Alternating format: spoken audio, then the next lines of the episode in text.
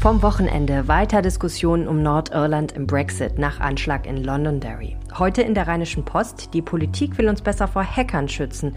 Und das kommt, der International Sweatpants Day. Habt ihr eure Jogginghose parat? Es ist Montag, der 21. Dezember. Guten Morgen. Der Rheinische Post Aufwacher. Der Nachrichtenpodcast am Morgen. Alle Nachrichten, die ihr für den Wochenstart braucht, in einer Podcast-Folge. Herzlich willkommen zum Aufwacher. Mein Name ist Helene Pawlitzki. Explosion in Londonderry. Verdächtigt wird die neue IRA. Diese Nachricht klingt wie aus einer anderen Zeit. Am Samstag ist in der nordirischen Stadt eine Autobombe explodiert. Laut einem Journalisten der irischen Sunday Times wurde der Angriff von der neuen IAA verübt.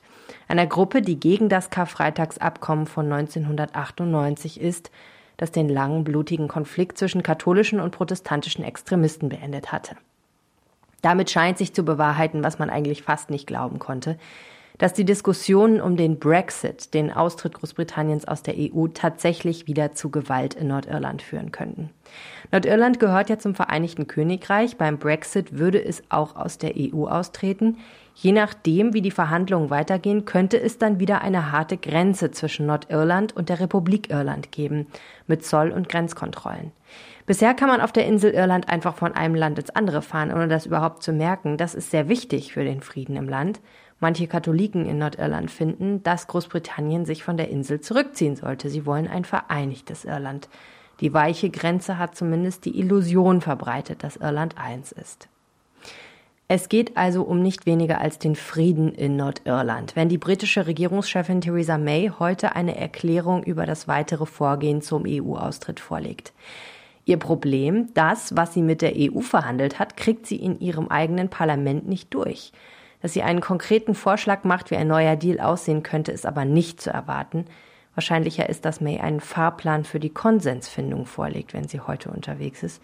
Fragen wir dazu Philipp Detlefs von der deutschen Presseagentur dpa in London. Philipp, langsam muss jetzt mal Klarheit her, was passiert, oder? Die Zeit wird ja knapp. Bis zum Brexit ist es nicht mehr fürchterlich lange hin.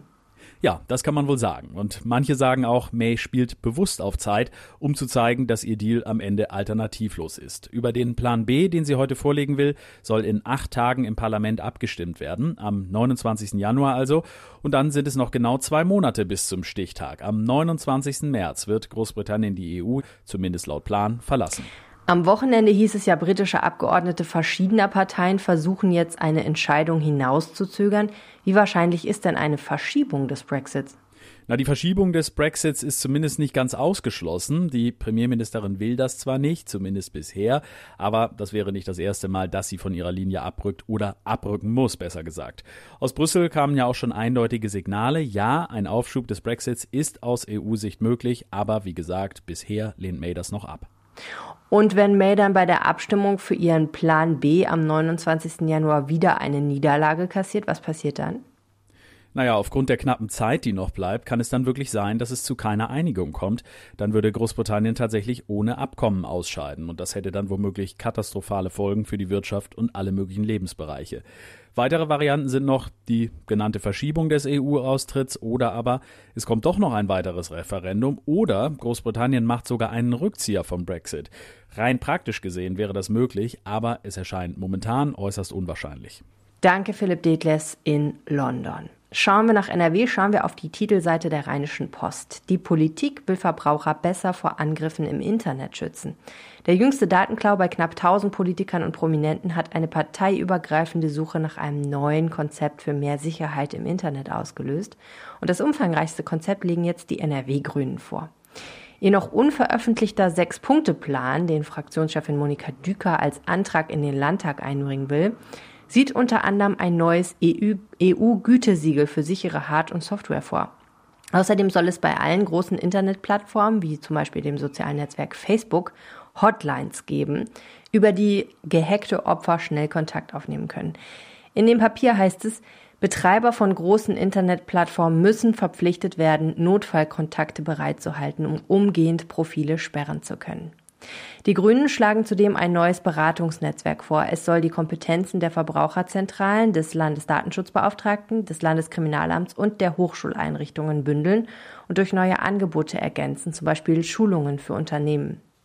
Um die aufwendige Entwicklung neuer Verschlüsselungstechnologien für den Alltag anzuschieben, schlagen die Grünen Förderprogramme für Hochschulausgründungen vor. Außerdem sieht das Konzept eine Überprüfung des Haftungsrechts bei Herstellung und Vertrieb von Hard- und Software vor. NRW-Digitalminister Andreas Pinkwart von der FDP hat schon mal gesagt, er findet die Idee einer Notfallhotline gut. In NRW haben auch SPD und AfD Anträge zur IT-Sicherheit eingebracht. Die SPD fordert beispielsweise eine finanzielle Stärkung der Aufklärungsangebote von Verbraucherzentralen. Auch Bundesinnenminister Horst Seehofer von der CSU hatte unlängst einen Entwurf für ein neues IT-Sicherheitsgesetz angekündigt. Die CDU im Bundestag will schärfere Strafen für Hacker. Das Bundesjustizministerium hat dazu aber bereits Nein gesagt. Mehr Details lest ihr in der Rheinischen Post. Gewerkschaften und Arbeitgeber beginnen heute Mittag die Tarifverhandlungen für den öffentlichen Dienst der Bundesländer. Am Verhandlungsort in Berlin werden hunderte Gewerkschaftsmitglieder zu Protesten erwartet. Die Gewerkschaft Verdi und der Beamtenbund DBB fordern sechs Prozent mehr Gehalt, mindestens aber 200 Euro mehr pro Monat. Von den Verhandlungen sind rund 3,3 Millionen Menschen betroffen. Die Außenminister der EU-Staaten wollen heute Sanktionen gegen mutmaßliche Beteiligte am Nervengiftanschlag auf den ehemaligen russischen Doppelagenten Sergei Skripal beschließen. Die Pläne sehen vor, gegen mehrere Personen EU-Einreiseverbote zu verhängen und ermöglichen das Einfrieren von Vermögenswerten. Als erstes Land der Welt will Luxemburg den gesamten öffentlichen Nahverkehr mit Bus, Tram und Zug vom ersten Quartal 2020 an kostenlos anbieten. Mobilitätsminister François Bausch will heute das Konzept vorstellen. Angestrebt werden unter anderem weniger Straßenverkehr und weniger Belastungen für die Umwelt. Die Gruppenvergewaltigung eines 13-jährigen Mädchens in Felbert im April vergangenen Jahres wird das Landgericht Wuppertal ab heute Morgen erneut beschäftigen. Sechs Jugendliche im Alter von 14 bis 17 Jahren hatte das Gericht schon im Oktober verurteilt. Zwei weitere Verdächtige hatten sich mit ihren Familien nach Bulgarien abgesetzt, waren dort festgenommen und nach Deutschland gebracht worden. Zu spät für den ersten Prozess. Sie stehen nun in einem gesonderten Verfahren vor Gericht, das wie bei Jugendstrafprozessen üblich unter Ausschluss der Öffentlichkeit stattfinden wird. In Aachen werden dagegen Plädoyers und Urteile erwartet, und zwar im Prozess gegen einen bundesweit als Brummi Andi bekannten Serienstraftäter. Die Staatsanwaltschaft wirft ihm 72 Straftaten vor, unter anderem Zwangsprostitution, Zuhälterei und eine Reihe von Verkehrsdelikten. Nachdem der Angeklagte über Jahre wegen Straftaten immer wieder im Gefängnis war, war in dem aktuellen Verfahren die Sicherheitsverwahrung ein Thema. Heute Morgen war es ganz besonders dunkel. Der Grund war ein seltenes Himmelsspektakel, ein Blutmond. Der Vollmond schimmerte zwischen 5.41 Uhr und 6.41 Uhr während einer totalen Mondfinsternis leicht rötlich. Fast überall war der Blutmond ziemlich gut zu sehen. Die deutschen Handballer können am Abend mit einem Sieg gegen Kroatien ins Halbfinale der Heimweltmeisterschaft einziehen. Die vorzeitige Chance bietet sich der Mannschaft von Bundestrainer Christian Prokop dank der überraschenden Niederlage der Kroaten am Sonntagabend gegen Brasilien. Ab 20.30 Uhr überträgt das ZDF dieses Spiel. Das Schöne am Podcasten ist ja, ihr könnt mich nicht sehen. Es wäre also absolut kein Problem, in Jogginghosen zu podcasten. Nur würde ich es vermutlich nicht verraten. Schließlich will sich ja keiner so gerne dabei erwischen lassen, wenn er es richtig bequem hat, oder? Wobei Jogginghosen ja in manchen Städten fast schon gesellschaftsfähig geworden sind. Ich sehe jedenfalls öfter mal Jungs, die in sowas wie Jogginghosen zur Schule gehen. Nur auf dem Weg zur Arbeit habe ich eigentlich noch niemanden damit gesehen. Heute wäre das vielleicht sogar okay, am International Sweatpants Day, dem internationalen Tag der Jogginghose. Entstanden ist der vor zehn Jahren aus einer Faschingslaune heraus, ins Leben gerufen von Schulfreunden aus dem österreichischen Graz.